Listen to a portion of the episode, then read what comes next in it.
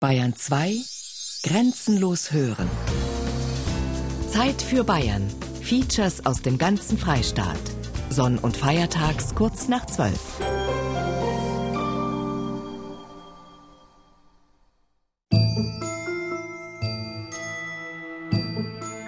Ja, mei, da ist einer mal wieder im Wald gewesen und hat nimmer rausgefunden und hat gedacht, oi, da fand ich ein Irrlicht. Das könnte mir doch helfen. Und ganz praktisch wäre es, wenn ich das Irrlicht immer bei mir hätte, dann hätte ich immer ein Licht bei mir. Ja, er es packt und hat es in die Hosentasche gesteckt. Und dachte, da ist es jetzt drin, da kommt es mir nicht mehr aus. Aber in dem Hosensack, wie man bei uns sagt, da ist es immer heißer und heißer geworden. Und wo er die Hose dann runtergetan hat, hat er einen richtig großen Brandfleck gehabt. Er hat es wieder auf die andere Art probiert, ohne Irrlicht in der Hosentasche.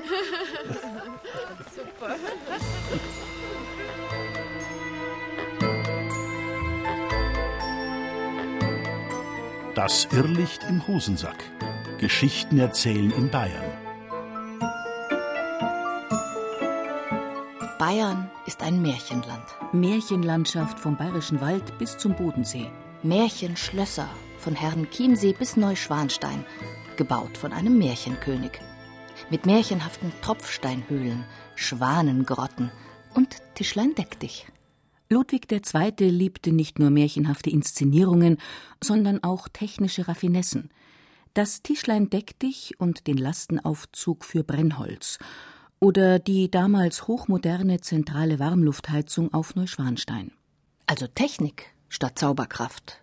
Märchen und Moderne. Vielleicht würde der romantische König heute bei nächtlichen Schlittenfahrten Wagner im MP3-Player hören. Und über SMS, E-Mail und Internet mit der Außenwelt verkehren. Und die Sage vom Schwanenritter erzählt die elektronische Großmutter. Die ideale Technik für einen menschenscheuen Monarchen. Und für heutige Kleinfamilien in Zeitnot. Aber merkwürdig. Trotz moderner Unterhaltungsmedien oder gerade deswegen wird eine uralte Kunst wiederentdeckt, das Erzählen, so richtig von Mensch zu Mensch. Im Märchenland Bayern sind Wälder und Moore voll von Sagen, und bei Blumen- und Kräuterwanderungen hören wir Geschichten von Petrus und dem Himmelsschlüssel oder von der Gundelrebe, die Drachenzahnweh kuriert. Märchen werden vor Gericht erzählt und Jägerlatein am Stammtisch. Und die besten Geschichten erzählt das Leben. Es gibt sogar Schulen für Märchenerzähler und Erzählerinnen. Elfentau, Goldmund, Märchenschule Rosenrot, Märchenzentrum Dornrosen, alle in Bayern und alle ganz bequem im Internet zu finden. Märchenerzähler gehen mit der Zeit.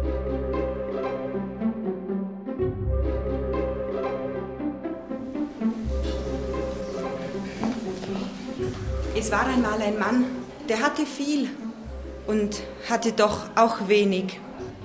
Er hatte eine Arbeit, die er Es sehr war einmal. Zauberworte, die an die Kinderzeit erinnern. Aber im Saal im Sebastianeum, einer Kurklinik in Bad Wörishofen, haben Erwachsene Platz genommen.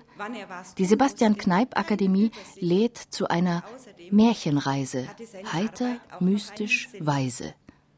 Es ist mucksmäuschenstill, wenn die Erzählerinnen vor das Publikum treten. Die eine mit einer Obstschale, die andere mit einem Klangspiel, Requisiten zur Einstimmung. Zu hören sind Märchen aus aller Welt, wie das japanische Märchen vom betrunkenen Affen, vorgetragen von einer Japanerin im Kimono.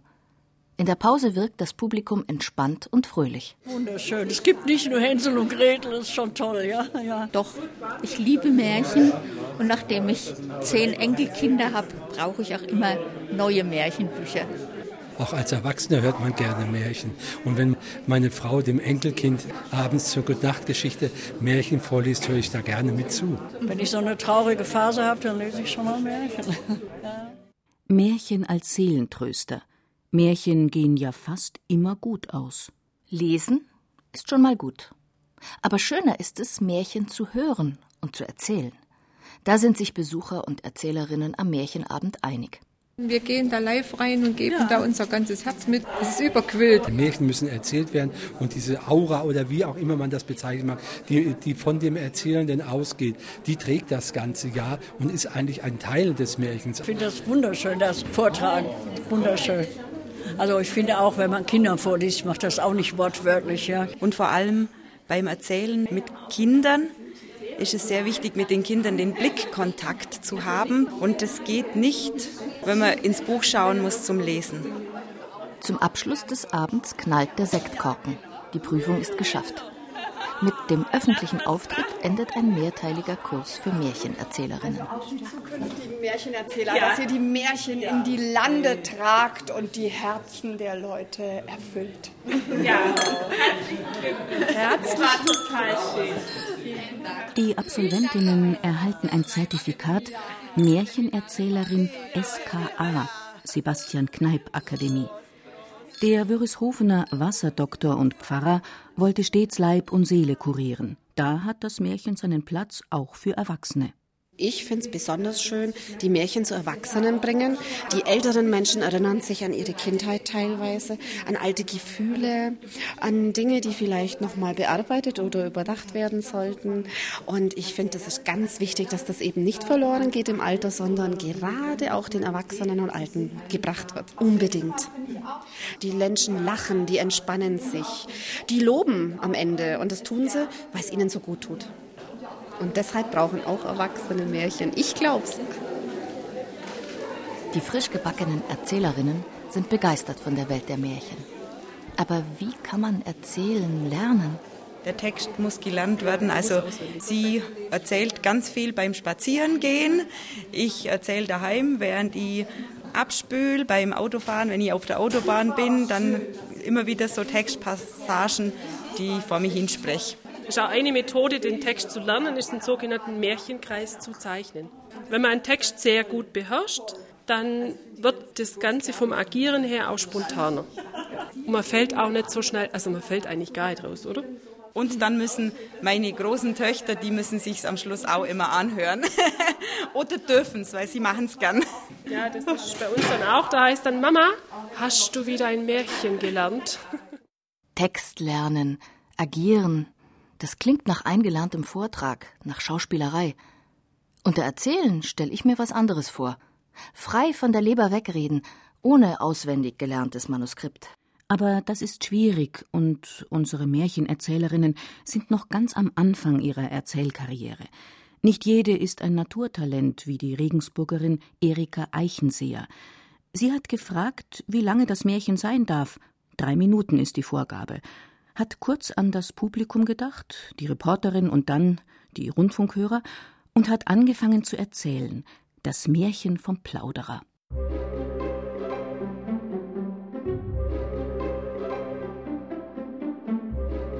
Da war einmal ein Bauersehepaar, nicht besonders intelligent, aber doch recht gutartig. Und da sagt sie eines Tages zu ihrem Mann, du, wir haben eine recht schöne Kuh im Stall, führst es auf den Markt und verkaufst es. Ja, er nimmt den Strick und geht aus dem Stall mit der Kuh und dann schreit sie ihm nun nach über den Hof, du, gib's aber ja kein Plauderer. Hast du verstanden? Keinen Plauderer darfst du das geben. Ja, ja, gut. Er geht auf den Markt, kommt schon der Erste daher. Ah, oh, hast du eine schöne Kuh? Ja, was kosten die? Du kriegst die Kuh nicht, weil du ein Plauderer bist. Der Nächste kriegt die Kuh auch nicht. Der Dritte auch nicht und der fünfte auch nicht. Und so ist der Markt zu Ende und der hat die Kuh nicht verkauft, weil es keinen Plauderer geben darf. Und dann steht er da mit der Kuh und ist schon furchtbar grantig. Und dann, ja, macht er sich auf den Heimweg, kommt er über eine Brücke. Da steht einer, lebensgroß. Magst du meine Kuh kaufen? Der sagt nichts. Du, ich habe eine schöne Kuh, kannst du mir abkaufen? Der sagt wieder nichts. Das ist kein Plauderer der kauft mir die Kuh ab. Und dann fragt er noch ein paar Mal, der Bauer, und der gibt immer keine Antwort. Und er gibt auch keine Antwort, was er Geld zahlen würde. Da sagt der Bauer, du weißt was, jetzt binde ich meine Kuh an das Brückengeländer da und in 14 Tagen komme ich und hol's Geld. Und so macht es. Dann kommt er heim, dann sagt sie, hast du Kuh verkauft? Ja. Was hast du denn gekriegt? Weiß ich noch nicht. Ja, bist du wahnsinnig? Ja, wo hast du denn die Kuh? Ja, die habe ich ans Brückengeländer hingegeben. Was ans Brückenkinder? Ja, da kannst doch gestohlen werden. Ja, warum hast du es denn da hin? Ja, weil da einer gestanden ist und der wollte die Kuh kaufen. Ja, hast du den kennt? Ja, freilich, den kennst du auch, der steht ja immer da. Ja, wie hat er denn ausgeschaut? Äh, ja, der hat so ein weißes Riegel gehabt und so ein schwarzes Barett hat er aufgehabt und dann so ein Kranz und da waren lauter Sterndeln dran. Ja, mei, hat's gesagt, ja, bist du wahnsinnig, das ist ja der heilige Nepomuk auf der Brücke und dem hast du die schöne Kuh verkauft. Oh, meine Güte, jetzt gehst sofort zu der Brücke und schaust, ob die Kuh noch da ist. Dann geht er zurück, die Kuh ist weg. Dann stellt er sich sofort den heiligen Nepomuk hin und fängt zu schimpfen an. Und du hast mir gesagt, und du gibst mir das Geld, und was bist du für ein Plauderer? Und dann nimmt er vor lauter Wut seine, seine Peitschen raus, seine Gorsel nimmt er raus und haut auf den armen Heiligen ein. Das war eine Holzfigur, natürlich morsch an der Brücke, und haut ihm den Kopf runter. Hat aber nicht gewusst, dass in dem Kopf irgendjemand sein ganzes Geld, seine ganze Barschaft versteckt hat. Und jetzt ist der Kopf von dem heiligen Nepomuk über die Brücken runtergerollt und die Goldtaler sind nachgerollt und der Bauer hat ein Stück nach dem anderen aufgesammelt und hat gesagt, na, warum nicht gleich? Erika Eichenseher braucht beim Märchenerzählen weder ein besonderes Gewand noch Requisiten oder große Gesten. Die sind im Radio sowieso nicht zu sehen. Sie erzählt einfach, wie die Oma am Kinderbett oder der Opa am Stammtisch so soll es sein, meint ihr Mann Adolf Eichenseher. Ich bringe immer gern das Beispiel der Volksmusik her, weil es dort das gleiche Phänomen ist. Wenn also so Leitsordner, Musikanten auf der Bühne drum hocken und dann bloß in ihr Notenblatt hineinstieren, die spielen das gleiche Stück hundertmal genauso.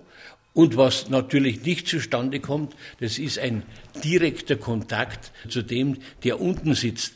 Deswegen predige ich ja auch, man soll Volksmusik nicht auf der Bühne zelebrieren, sondern man soll in die Wirtshäuser gehen, auf die Hochzeiten, auf die Tanzböden, unter die Leute rein. Volksmusik ist ein Lebensmittel und Volkspoesie ist das Gleiche. Das muss gelebt werden und nicht gepflegt. Adolf Eichenseher weiß, wovon er spricht. Er war lange Jahre Bezirksheimatpfleger in der Oberpfalz. Die Sprache ist verräterisch. Was gepflegt wird, ist oft schon krank. Dabei sollen Heimat und Volkskultur frisch und quicklebendig sein. Auch wenn es darum geht, alte Schätze zu heben. Denn Altes wird erst dann wertvoll, wenn es uns heute etwas zu sagen hat. Einen solchen Schatz hat Erika Eichenseher entdeckt um die 500 Märchen, Sagen und Legenden waren im Nachlass des Oberpfälzer Volkskundlers Franz Xaver Schönwert versteckt. Das habe ich natürlich alles gemacht, habe dann aus diesen 500 Märchen ein Buch gemacht, das heißt Prinz Rostzwiefel und andere Märchen aus der Sammlung von Franz Xaver von Schönwert, der in Amberg vor 200 Jahren geboren ist und einfach unbekannt geblieben ist, weil er von Werbung nichts verstanden hat. Anders als die Brüder Grimm, deren Kinder- und Hausmärchen bis heute zu den meistgedruckten Werken der Weltliteratur gehören. Generationen von Kindern sind damit aufgewachsen. Wir auch, oder? Ja, natürlich. Froschkönig, Hänsel und Gretel, Schneewittchen. Und Aschenbrödel oder Frau Holle oder Rotkäppchen. Dornröslein, das tapfere Schneiderlein, Brüderlein und Schwesterlein, Hans im Glück und alle aufgeschrieben nach uralter mündlicher Überlieferung im Volk. Feldforschung in Oral History nennen wir das heute. Aber Volkskundler wissen längst, dass das Forschungsfeld der Brüder Grimm begrenzt war. Sie ließen sich viele Märchen von gebildeten jungen Damen aus dem Bürgertum erzählen. Sie hatten ein anderes Verständnis von Wissenschaft als wir.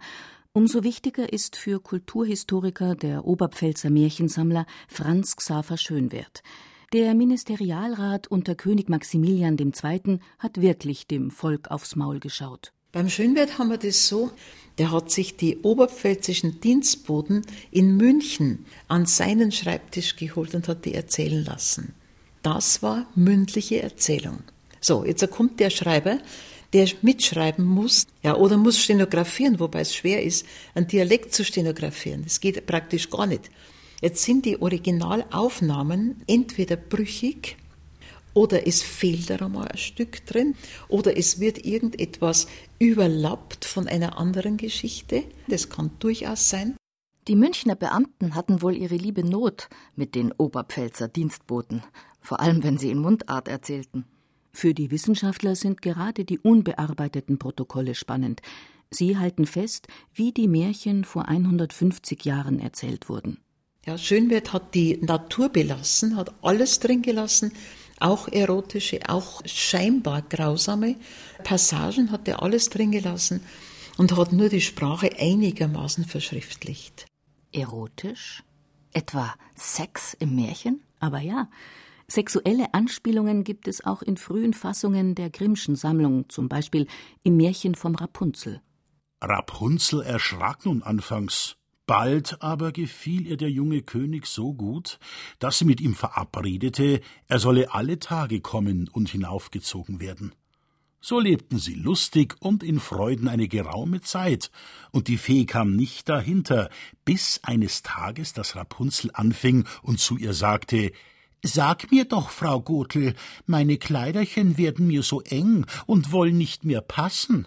Ach du gottloses Kind, sprach die Fee.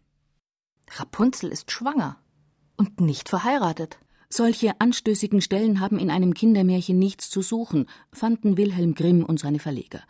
Schließlich sollten die Märchenbücher von gutbürgerlichen Eltern gekauft werden. Also weg mit der Sauerei. Die Brüder Grimm nahmen noch eine Veränderung vor. Sie entwickelten einen idealen Märchenton, eine einfache poetische Sprache mit formelhaften Wendungen.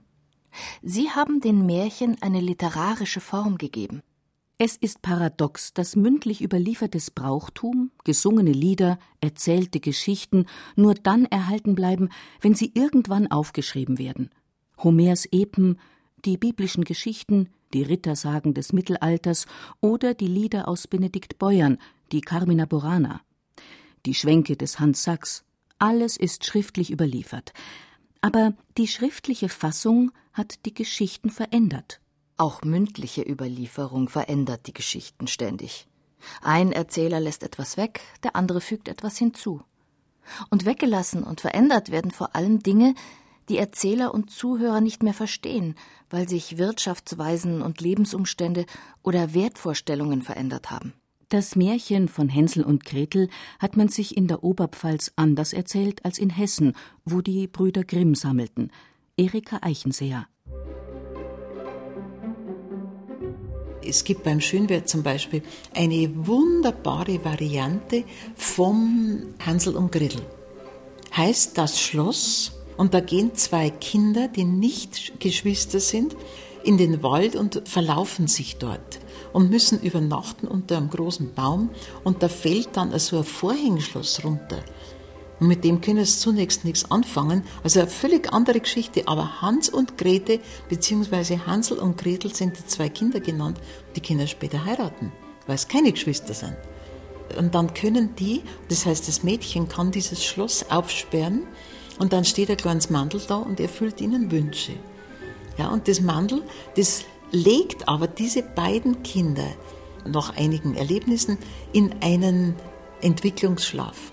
Und dann wachen die nach Jahren auf und dann kräuselt sich bei ihm der Bart und die Stimme ist anders und beim Mädchen passt das, das Leiberl nimmer und dann sehen sie, dass sie anders geworden sind. Und der habe es doch direkt auf der Hand. Eine Geschichte vom Erwachsenwerden – mit Anspielungen auf die Pubertät und das Wachsen von Bart und Busen. Und mit einem überraschenden Schluss. Ganz anders als gewohnt. Aber Hauptsache, die Welt ist wieder in Ordnung. Darum haben ja die Märchen alle einen guten Ausgang. Ja, alle Schwierigkeiten werden dann gelöst. Die bösen Schwiegermutter oder die bösen Stiefmütter, die werden dann äh, verdonnert zu irgendeinem Nagelfass, wo sie runterrollen müssen. Oder die Hex wird verbrannt oder sowas. Aber letzten Endes ist der der Sieger, der auch innerlich die Kraft gewonnen hat. Ja? Äh, wir haben ein Märchen zum Beispiel König Goldhaar. Das ist ein Prinz, den der Vater, ohne es zu wissen, zum Tod verdammt. Wer diesen Riesenmann, den ich im Wald draußen gefunden habe, aus der Gefangenschaft erlöst, der ist des Todes schuldig und sei es mein eigenes Kind. So, und das eigene Kind schleicht sich bei der Nacht ins Gefängnis, macht den großen Riesenmann frei, aber der große Riesenmann ist der große Führer, der große Schützer von dem Kind. Ja, aber der Vater muss seinen Schwur natürlich wahrmachen, der kann sein Wort nicht brechen als König. Deswegen muss der Diener mit rausschicken und sagen, bringt's den Burm um, obwohl es ihm das Herz zerreißt. Ja, und dann wird der tatsächlich gerettet. Und der junge Mann, der muss jetzt Prüfungen durchstehen. Der muss also zum Beispiel Paradiesäpfel holen im Paradiesgarten. Muss der Versuchung der Edelsteine von Gold, von Glitzer und so weiter widerstehen. Denn wenn er die Äpfel nicht rechtzeitig rausbringt, dann schließt sich das Tor und dann kommt er nicht mehr raus.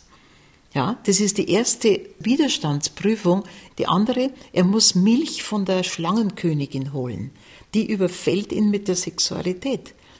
Dann, er muss bescheiden sein und muss mit dem immer siegenden Schwert, das er vom Riesenmann kriegt, darf er nicht aufs erste Mal siegen, sondern er muss zurückstecken, er muss langsam tun.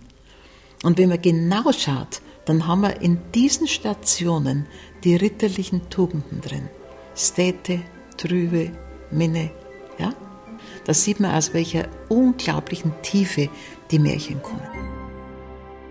Erika Eichenseher spricht ganz unbefangen von der bösen Stiefmutter. Da sträuben sich uns doch die Haare. Wo kommen wir denn hin mit unseren Patchwork-Familien, wenn wir Kindern immer noch Märchen von der bösen Stiefmutter erzählen? Und dann noch die Strafe im Nagelfass. Brutale mittelalterliche Folter mit Todesfolge. Political Correctness gibt's im Märchen nicht. Von den äh, Grausamkeiten, es ist eigenartig, dass Kinder die Grausamkeiten nicht als solche empfinden. Und es ist doch eigentlich ein, ein, ganz großer Unsinn, wenn irgendein so ein Königskind, so ein Verzogens, wenn das äh, ja, gehätschelt wird, bis es Zeit wird, dass er auf den Thron kommt und ohne irgendeine Erfahrung kommt der auf den Thron. Das wird nie ein König. Ein Gescheiter jedenfalls nicht. Und König sein bedeutet erwachsen sein, das eigene Ich kennen und beherrschen. Kinder brauchen Märchen, betont der 1990 verstorbene Kinderpsychologe Bruno Bettelheim in seinem berühmt gewordenen Buch. Auch die böse Stiefmutter kann dem Kind helfen, seine Gefühle zu ordnen. Die Mutter, die meist die alles spendende Beschützerin ist, kann zur bösen Stiefmutter werden, wenn sie so grausam ist, dem Kind etwas abzuschlagen. Alle kleinen Kinder müssen gelegentlich das Bild der Eltern in Güte und Bedrohlichkeit zerlegen, um sich vom Ersteren beschützt zu fühlen. Bruno Bettelheim macht klar, dass Märchen Kinder ermutigen, mit Widersprüchen in ihrer Umwelt und in ihrer eigenen Gefühlswelt zurechtzukommen, mit Liebe, Angst und Zorn. Und das Spannende ist, die scheinbar so einfachen Märchen sprechen das Unbewusste auf verschiedenen Entwicklungsstufen an, vom Kind bis zum Erwachsenen. Eine Bestätigung für die Märchenerzählerin. Wenn Erika Eichenseher erzählt, hören auch Erwachsene gebannt zu – weil sie sich nicht nur auf die Geschichte konzentriert. Na, na, ich habe das, das Publikum vollkommen im Auge. Ob jetzt da Kinder drunten sitzen oder ob das 95-jährige äh, Senioren sind, das ist völlig egal. Einmal habe ich bei Trachten Gauverbandsvorsitzenden, lauter Männer, ein ganz Wirtshaus voller Männer, so richtig dicke mit Wadelstrümpfen und mit Adlerflaum und so weiter, sollte Märchen erzählen, haben wir gedacht, da bin ich jetzt neugierig, was da rauskommt. Und siehe da, mit leuchtenden Augen haben die zugehört. Und ich merke es bei allen meinen Veranstaltungen, da hören sie eine Stecknadel fallen. Dabei hat die Regensburgerin das Erzählen nicht in einer Märchenschule gelernt. Ich komme aus einer Familie, wo meine Mutter, meine Großmutter, die haben alle schon erzählt. Und bei meiner Mutter habe ich mich immer gewundert, wo hat denn die die Geschichten her? Die hat doch nicht Zeit, dass sie ständig Geschichten vorausliest und dann äh, erzählt aber die meisten hat sie selber gemacht. Und das kann ich auch. Ich habe meine Kinder und Enkelkinder immer gefragt, was sollen heute vorkommen. Ja, dann haben die ganz verrückte Sachen gebracht. Zum Beispiel ein äh, Saurier, der nur ein Ohrwaschel hat oder ein Fisch, das, der, der fliegen kann oder lauter so Zeug. Und aus drei von diesen Dingen habe ich dann eine Geschichte gemacht und habe aber die vom Boden dann weggezogen. Auf einmal sind die in die Wolken gekupft und dann sind sie zur Sonne und Mond gegangen und dann haben die die fantastischsten Abenteuer erlebt, bis dann zum Schluss die wieder am Boden waren und dann war eben auch dieses Erzählen zu Ende. So ein frei improvisiertes Erzählen knüpft ein enges Band zwischen Erzählerin und Zuhörern. Aber nicht jeder ist ein geborener Märchenerzähler. Doch, man muss sich nur trauen. Schließlich gibt es im Alltag mehr Talente, als man denkt. Der Handwerker, der mir erzählt, warum er erst in vier Wochen kommen kann. Die Kinder, die tausend Ausreden finden, um nicht beim Aufräumen helfen zu müssen. Politiker, Verkäufer. Ich sage das auch manchmal in der Hauptverhandlung, das ist wie Märchen aus Tausend und einer Nacht ist, dass zwar die Angeklagten erzählen dürfen, was sie wollen, aber ich es halt nicht glauben muss. Brigitte Gramatte-Dresse ist Richterin für Strafsachen an einem Allgäuer Amtsgericht. In der Verhandlung bekommt sie schon mal Märchen zu hören. Ja, relativ häufig. Wobei man natürlich sagen muss, dass im Strafprozess der Angeklagte ja Märchen erzählen darf. Also er ist ja nicht verpflichtet, die Wahrheit zu sagen. Und er darf die Tatsachen, die er da so vorträgt, schon so hindrehen, dass es für ihn am günstigsten ist oder der mildeste Fall oder halt ganz einfach eine ganz andere Geschichte erzählen. Aber Vorsicht.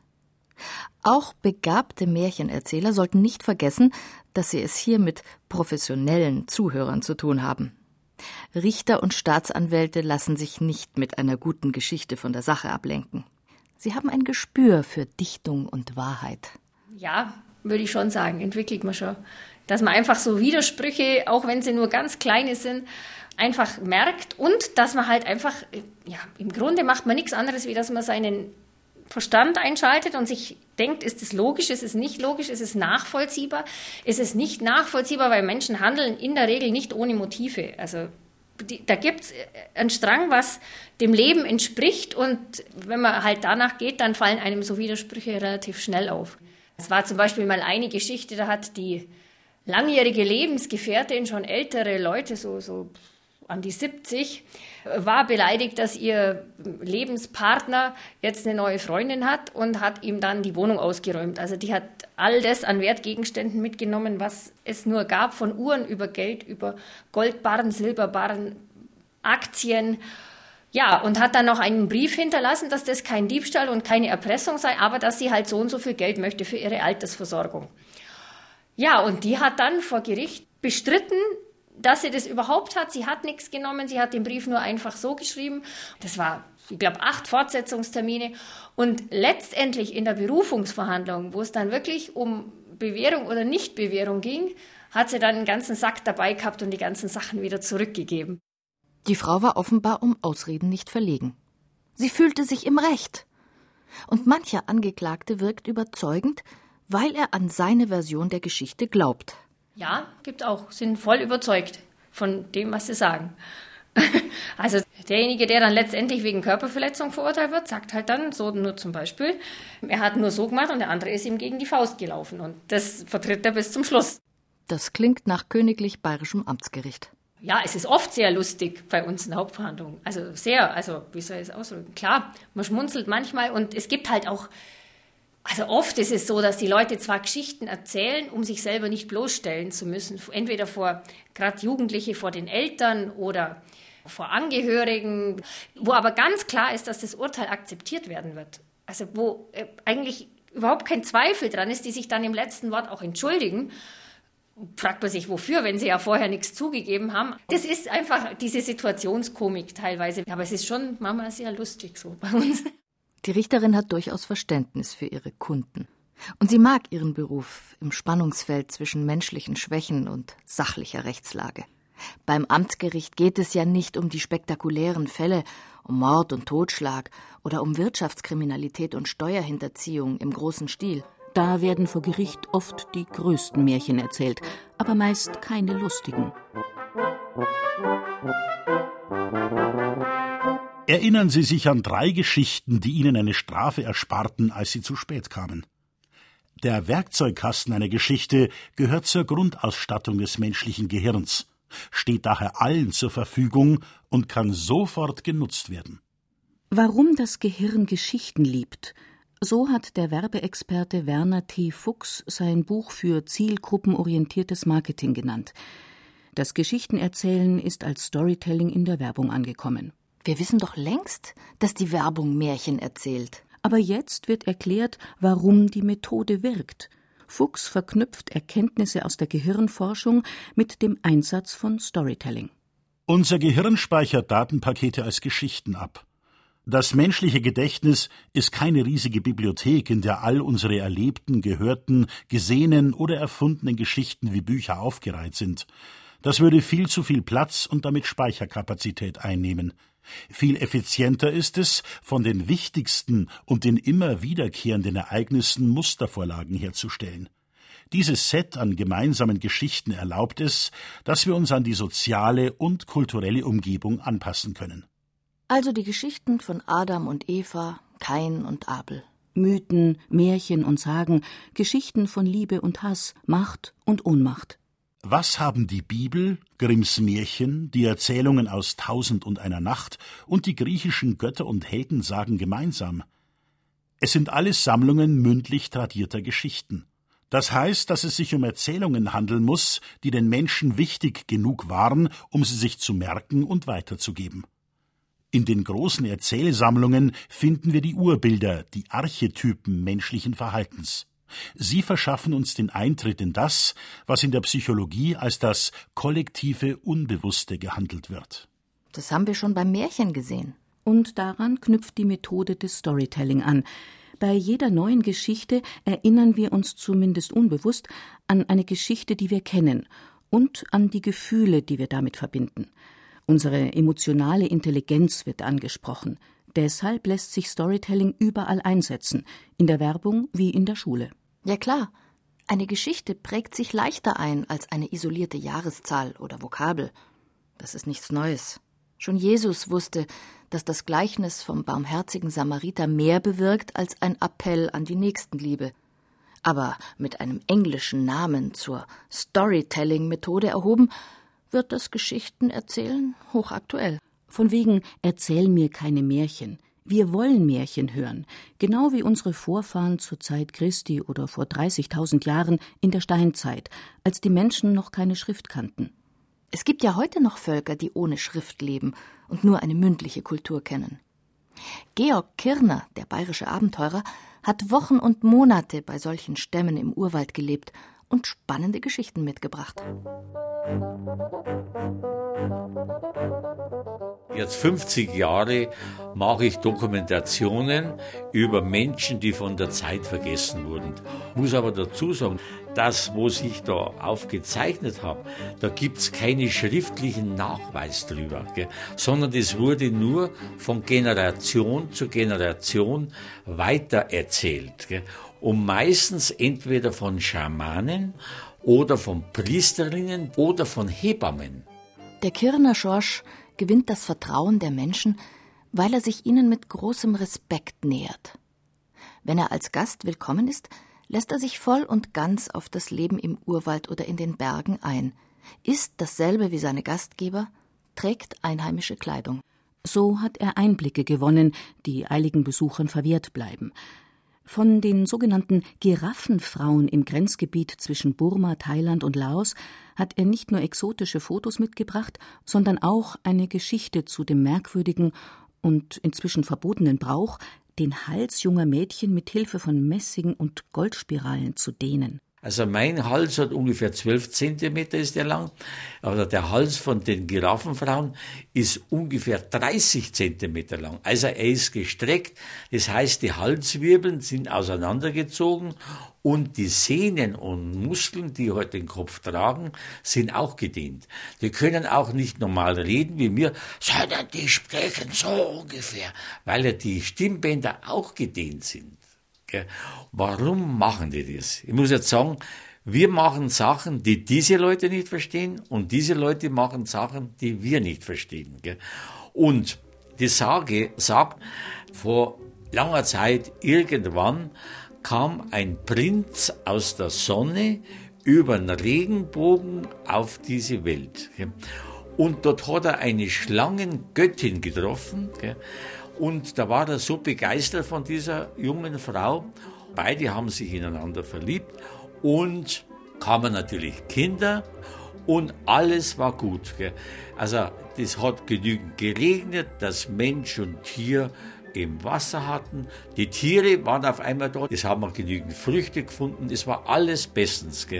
Und eines Tages kam aber dann ein fremder Mann von irgendeinem anderen Stamm und wollte auch diese Schlangengöttin haben als Frau. Und das hat natürlich der Prinz sofort gemerkt, weil man wollte den Prinzen deswegen umbringen. Und der ist dann bei Donner und Blitz ist der verschwunden und ist angeblich wieder auf dem Regenbogen zurückgekehrt zur Sonne, wo er hergekommen ist. Und Die Frau war sehr traurig, die ist verstorben. Den fremden Mann, den hat man umgebracht. Und ab dem Zeitpunkt ist dann sofort alles schlechter geworden. Es hat kaum mehr geregnet, der Boden ist ausgetrocknet, die Tiere sind verdurstet. Man hat kaum mehr was zum Essen gehabt. Und darum hat man gesagt, der Sonnenprinz soll heute wieder zurückkommen. Und eines Nachts hat angeblich dieser Schamane ein, Im Traum ist ihm der Prinz begegnet. Gell? Und dann hat er zum Prinzen gesagt, er soll so bald wie möglich wieder zurückkommen zu seinem Stamm. Und hat ihm der Schamane dann gesagt, dass verschiedene schöne junge Mädchen, zarte, wunderbar geformte Mädchen, die warten schon auf ihn. Gell? Und dann hat der Prinz gesagt, ja, okay, er wird eines Tages wieder kommen. Das erinnert an die Vertreibung aus dem Paradies und den ersten Mord aus Eifersucht. Und die Hoffnung auf die Rückkehr des guten Herrschers, der das Paradies wiederbringen soll. Spannende Parallelen zu christlichen Vorstellungen. Die Mädchen mit dem Schlangenhals sollen der Schlangengöttin gleichen und den Sonnenprinz betören. In vielen Kulturen gilt die Schlange als Symbol der Verführung und Sexualität. Und der Sonnenprinz Sulja hört sich nicht zufällig so an wie der lateinische Sonnengott Sol. Wie wir gerade gelernt haben, unser Gehirn speichert Mustergeschichten und verknüpft sie mit neuen Erfahrungen. Georg Kirner hat zahlreiche Geschichten auf Lager von seinen Erlebnissen zwischen Nord- und Südpol. Schon als Hütebub ist ihm die Heimat zu eng geworden. Er wollte wissen, was hinter den bayerischen Bergen steckt. Und daran ist vielleicht sein Großvater schuld. Mein Großvater der sehr alt geworden ist, ist über 100 Jahre alt war, war Wanderschäfer. Und zwar sind die im Frühjahr losgezogen und sind dann auf uralten Wanderwegen im Herbst in Paris gewesen. Und meine Großmutter hat immer gesagt, wenn die Nachbarn gesagt haben, wo ist denn der Sepp? Dann hat sie gesagt, ja, der ist weit weg, der ist nach Paris. Gell und der kommt so schnell nicht mehr. Das ist um 1900 oder 1890 so in der Gegend gewesen. Und dieser Wanderschäfer, gell, der hat ungefähr 400 Schafe haben die gehabt, gell, zu betreuen, sind zu zweit oder zu dritt gewesen. Und der Grund war, dass die Stadt Paris eigentlich nicht genügend Schaffleisch gehabt hat, um die Bevölkerung dort zu versorgen. Gell. Das sogenannte, heute würde man sagen, das Timing oder der Zeitplan war, dass sie Ende August über die Vogesen drüber sein müssen. Weil dann hätte sein können, dass es nicht mehr reicht nach Paris, gell? oder eben auch, dass das Wetter zu schlecht wurde. Gell? Aber es war immer so geplant, dass sie möglichst Weihnachten wieder daheim waren. Zu Hause, im Raum Feilenbach-Kiefersfelden, wurden die Wanderschäfer sehnlichst erwartet. Der Erlös der Schafe sollte den Familien über den Winter helfen. Aber die Heimkehrer hatten nicht immer die Taschen voller Geld. Kurz vor Paris, da war ein sogenannter Sammelplatz für diese Tausende von Schafen. Und da war eine Agentur und die hat die Schafe auch dann gleich bezahlt und in Empfang genommen. Bei diesem Sammelplatz waren natürlich nun äh, Schäfer von ganz Deutschland und auch von Frankreich. Da war ein berüchtigter Gasthof, es hat geheißen Le Cheval Rouge, also das rote Pferd. Gell? Und dort gab es natürlich wunderbare, schöne, junge, gut gebaute und spärlich bekleidete junge Damen. Gell? Sowas haben natürlich diese Schäfer vom Gebirge noch nie gesehen und nicht einmal gehört. Gell. Zu dem Zeitpunkt, da waren dann die Damen von der Gegend, gell, waren mit einer, ich sag immer, kugelsicheren Unterhosen, die über dem Knie oder unter dem Knie mit ganz starken Gummibändern geschlossen war und über den Nabel auch noch. Gell. Und auf einmal waren jetzt da junge Damen, gell, die waren, haben wir fast alles gesehen. Gell. Jetzt ist es schon so oft vorgekommen, dass diese Schäfer, das ganze Geld, das sie gekriegt haben für die Schafe, ist einfach dann durch äh, Aprikosen, Kernschnaps und diesen jungen Damen alles aufgegangen. Jetzt ist der heimgekommen, alle haben sich gefreut, haben gesagt, ja, wo ist er Geld? Und er sagt stell dir vor, mich haben sie überfallen, gell? die Räuber haben mir das ganze Geld genommen, furchtbare Geschichten. Bin froh, dass ich noch überlebt habe. Gell? Und man hat immer gesagt, vom Pariser Geschäft. Der Marsch mit den Schafen von Bayern nach Paris und so. Gell? Dem geborenen Erzähler scheinen die Geschichten nur so zuzufliegen, auch hier in Bayern. Es klingt wie ein Märchen aus Tausend und einer Nacht, wenn er vom Scheich aus Dubai erzählt, der unbedingt eine bayerische Kuh schießen will. Und dann ist dieser Scheich total ausgeflippt, wie man so sagt, und hat gesagt, ich will eine Kuh schießen. Sag ich, das geht nicht. Da habe ich gesagt, das ist ein Nutztier, das kann man nicht schießen. Doch, sagt er, er will die Kuh schießen. Um vergangenes Jahr im August ist er dann nach Deutschland gekommen und dann steht der bei mir vor der Tür und sagt, jetzt will er die Kuh schießen. Gell? Er sagt, was mache ich jetzt? Gell? Er sagt, er zahlt das. Und da bin ich von Bauern zu Bauern gerannt, habe ich gesagt, du, habt ihr eine Kuh zu verkaufen? Ich will eine abgemagerte alte Kuh. Beim fünften Bauern dann hat der eine gesagt, ja, ich habe eine, die muss ich sowieso morgen zum Schlachthof fahren, die hat TBC und Maul- und Klauenseuche und alles mögliche hat die, gell? die kannst haben, aber er weiß nicht, ob die noch einen Tag überlebt. Gell? Sag ich, die Kuh brauche ich. Dann haben wir es ganz vorsichtig in einen Anhänger reingeschoben, gell? Und dann haben wir den aufgefahren auf Berge, dann habe ich noch einen Jäger beauftragt, der soll uns da begleiten. Und dann hat der Scheich die Kuh geschossen. Das klingt nach Jägerlatein. Aber der Kirner Schorsch versichert, dass sich die Sache genau so zugetragen hat und zwar mit behördlicher Genehmigung. So durfte die Kuh in ihrer letzten Stunde eine grüne Wiese statt Schlachthofgeruch erleben. Und real war auch die großzügige Spende für tibetische Flüchtlingskinder.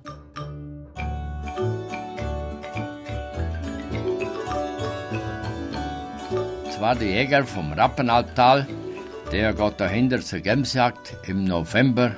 Auf einmal hört er ein Schuss da oben. Dann hat er mit dem Fernglas geschaut, dann sind da schon zwei Lichtaler wilderer gewesen und haben da einen Gemsbock geschossen.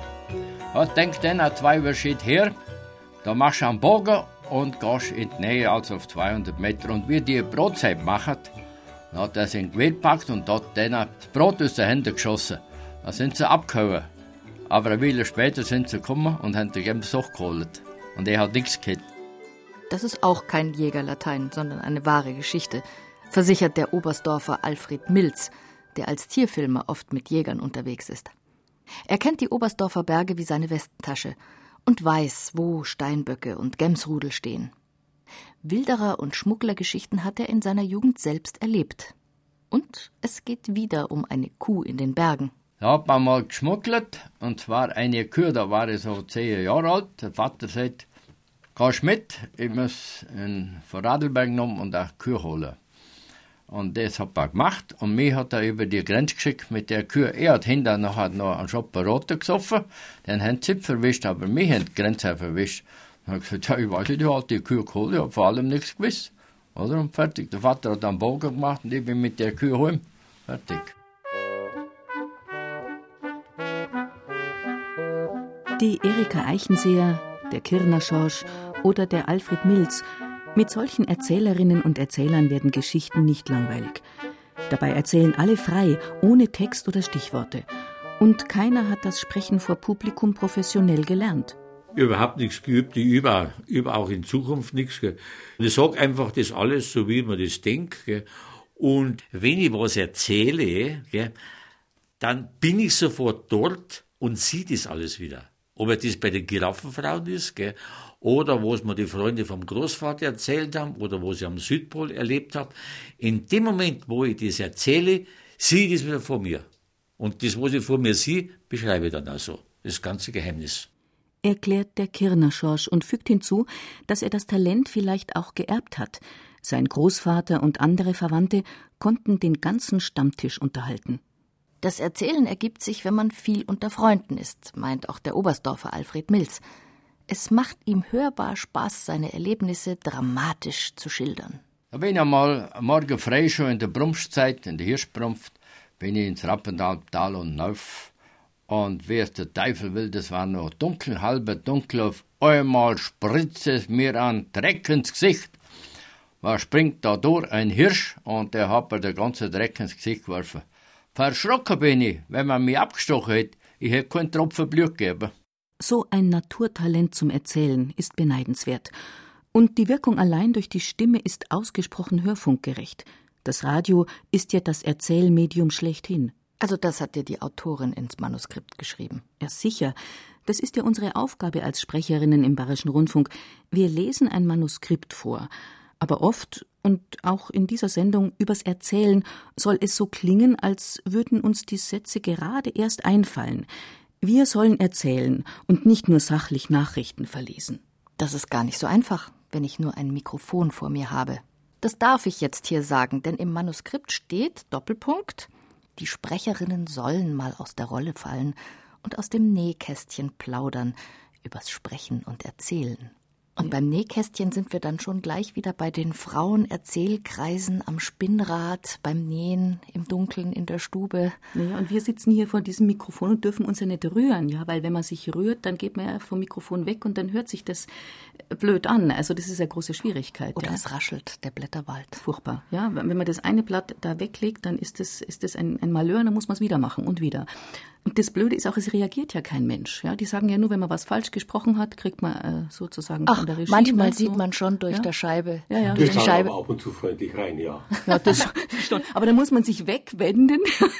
ja, es ist schon schwierig, wenn man keine direkte Reaktion kriegt, oder? Ja, andererseits, wenn ich alleine im Studio bin und lese und spreche und erzähle, dann habe ich es am liebsten, wenn das große Licht aus ist und hier nur so ein kleines Nachtkastellamperl ist und ich nur hier mein weißes Blatt habe, den Lichtkreis auf dem Tisch und dann Dunkelheit um mich herum, dann ist es fast wie das Vorlesen den Kindern am Abend am Bett und sie schlafen dann so langsam ein. Oder auch nicht, vielleicht sollen sie ja auch wach bleiben. Also nicht die Kinder, sondern die Zuhörer draußen. Aber dann bin ich am ehesten eins mit der Sprache, mit dem Wort und mit dem Inhalt. Machst du das Licht aus? Ja, jetzt sind wir heute ist eigentlich ein bisschen zu hell. Soll ich es jetzt noch vielleicht schnell ausmachen, dass hm. du dich wohler fühlst? Jetzt? Ja, sonst sehe ich dich ja nicht. ja, das wäre schade, weil wir müssen ja miteinander sozusagen genau. uns den Ball zuwerfen.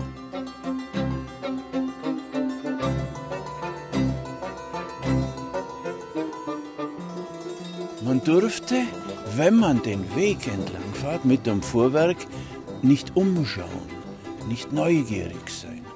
Denn dann wenn man neugierig war, dann kam das Hui-Dingerle. Hui, kam das raus. Das war aber nicht so klein, wie es das der Name vielleicht sagt, sondern ein riesen Drum. Der ist aufgestanden vor dem Wagen und gleichzeitig hat er den Weg unter Wasser gesetzt. Aber, meine Damen, weil man gesagt hat, das gilt nicht mehr für heute, früher, gell? Damen sind so neugierig Aha, ja, und wollen immer umschauen, was da los ist habe nie welche mitgenommen.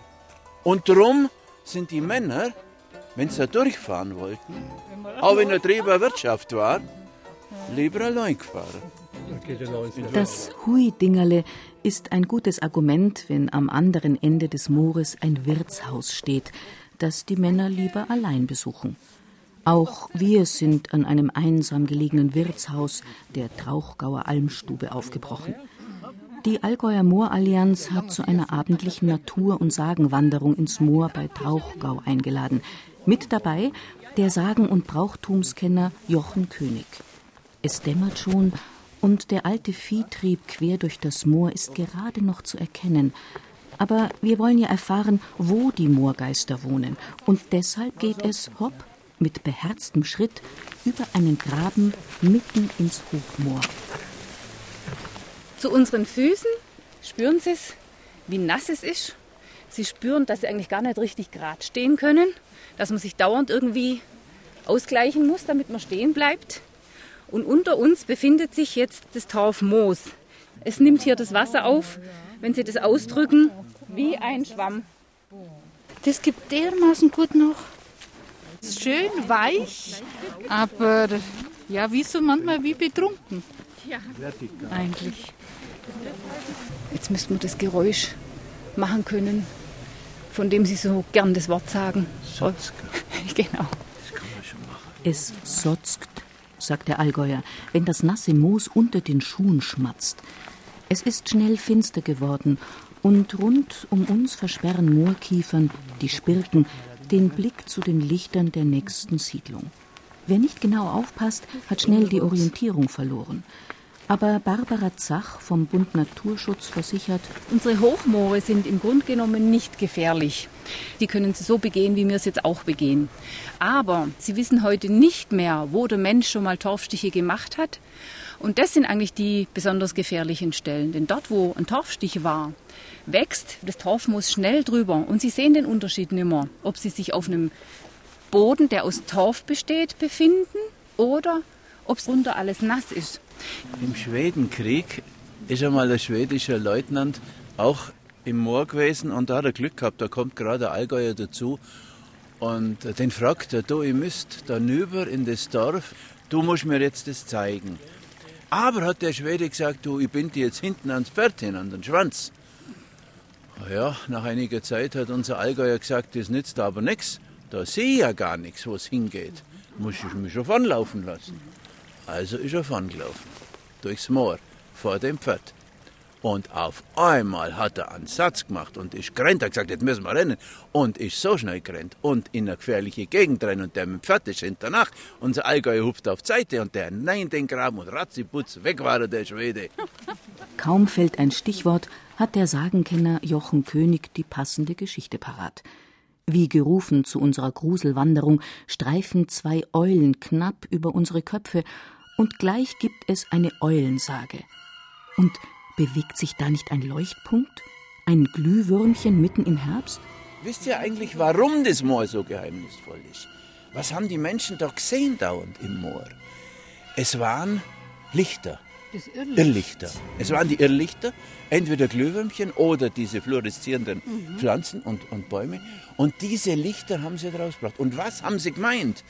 Diese Irrlichter sind die Geister und die Seelen der Verstorbenen. Und die kommen und schauen, ob alles richtig ist. Wir haben die Fackeln angezündet. Das Irrlicht kann uns nicht mehr schrecken. Aber Vorsicht, es gibt noch Schlimmeres, gerade jetzt im Herbst. Und dann, wenn sie Pech gehabt haben, dann ist das wilde Heer gekommen. Kennt das wilde Heer? Das wilde Heer, das sind, wenn Stürme übers Land ziehen. Wenn da einer im Moor war, da hat man gemeint, die Götter sausen über einen drüber und die Leute haben Angst gehabt. Man hat sie bloß retten können, wenn man sie flach auf den Boden gelegt hat. Denn sonst ist das wilde herkommen. Das ist dann in die Dörfer rein und vorne zum Haus rein und hinten wieder raus. Und ja, da kommt auch die Geschichte her, dass man in der Weihnachtszeit keine Wäsche aushängen soll. Weil das wilde Heer nimmt es mit in der Weihnachtszeit dann und nimmt auch die Leute, mit denen die Wäsche gehört. Zahlreiche Moorsagen gehen bis auf die Kelten zurück, die im Moor Heiligtümer für ihre männlichen Götter hatten, erzählt der frühere Volksschulrektor Jochen König. Bei ihm fiel sicher keinem Kind das Zuhören schwer. Auch für Erwachsene ist die nächtliche Moorwanderung spannend wie ein Krimi. Ganz klar, wir lieben Geschichten.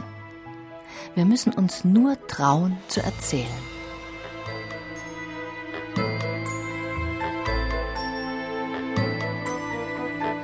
Das Irrlicht im Hosensack. Ein Plädoyer für das Geschichtenerzählen von Marianne Bitsch. Als Erzählerinnen hörten Sie Ruth Geiersberger und Irina Wanka. Die Zitate las Christian Jungwirth. Ton und Technik Cordula Vanschura. Redaktion Gerald Huber.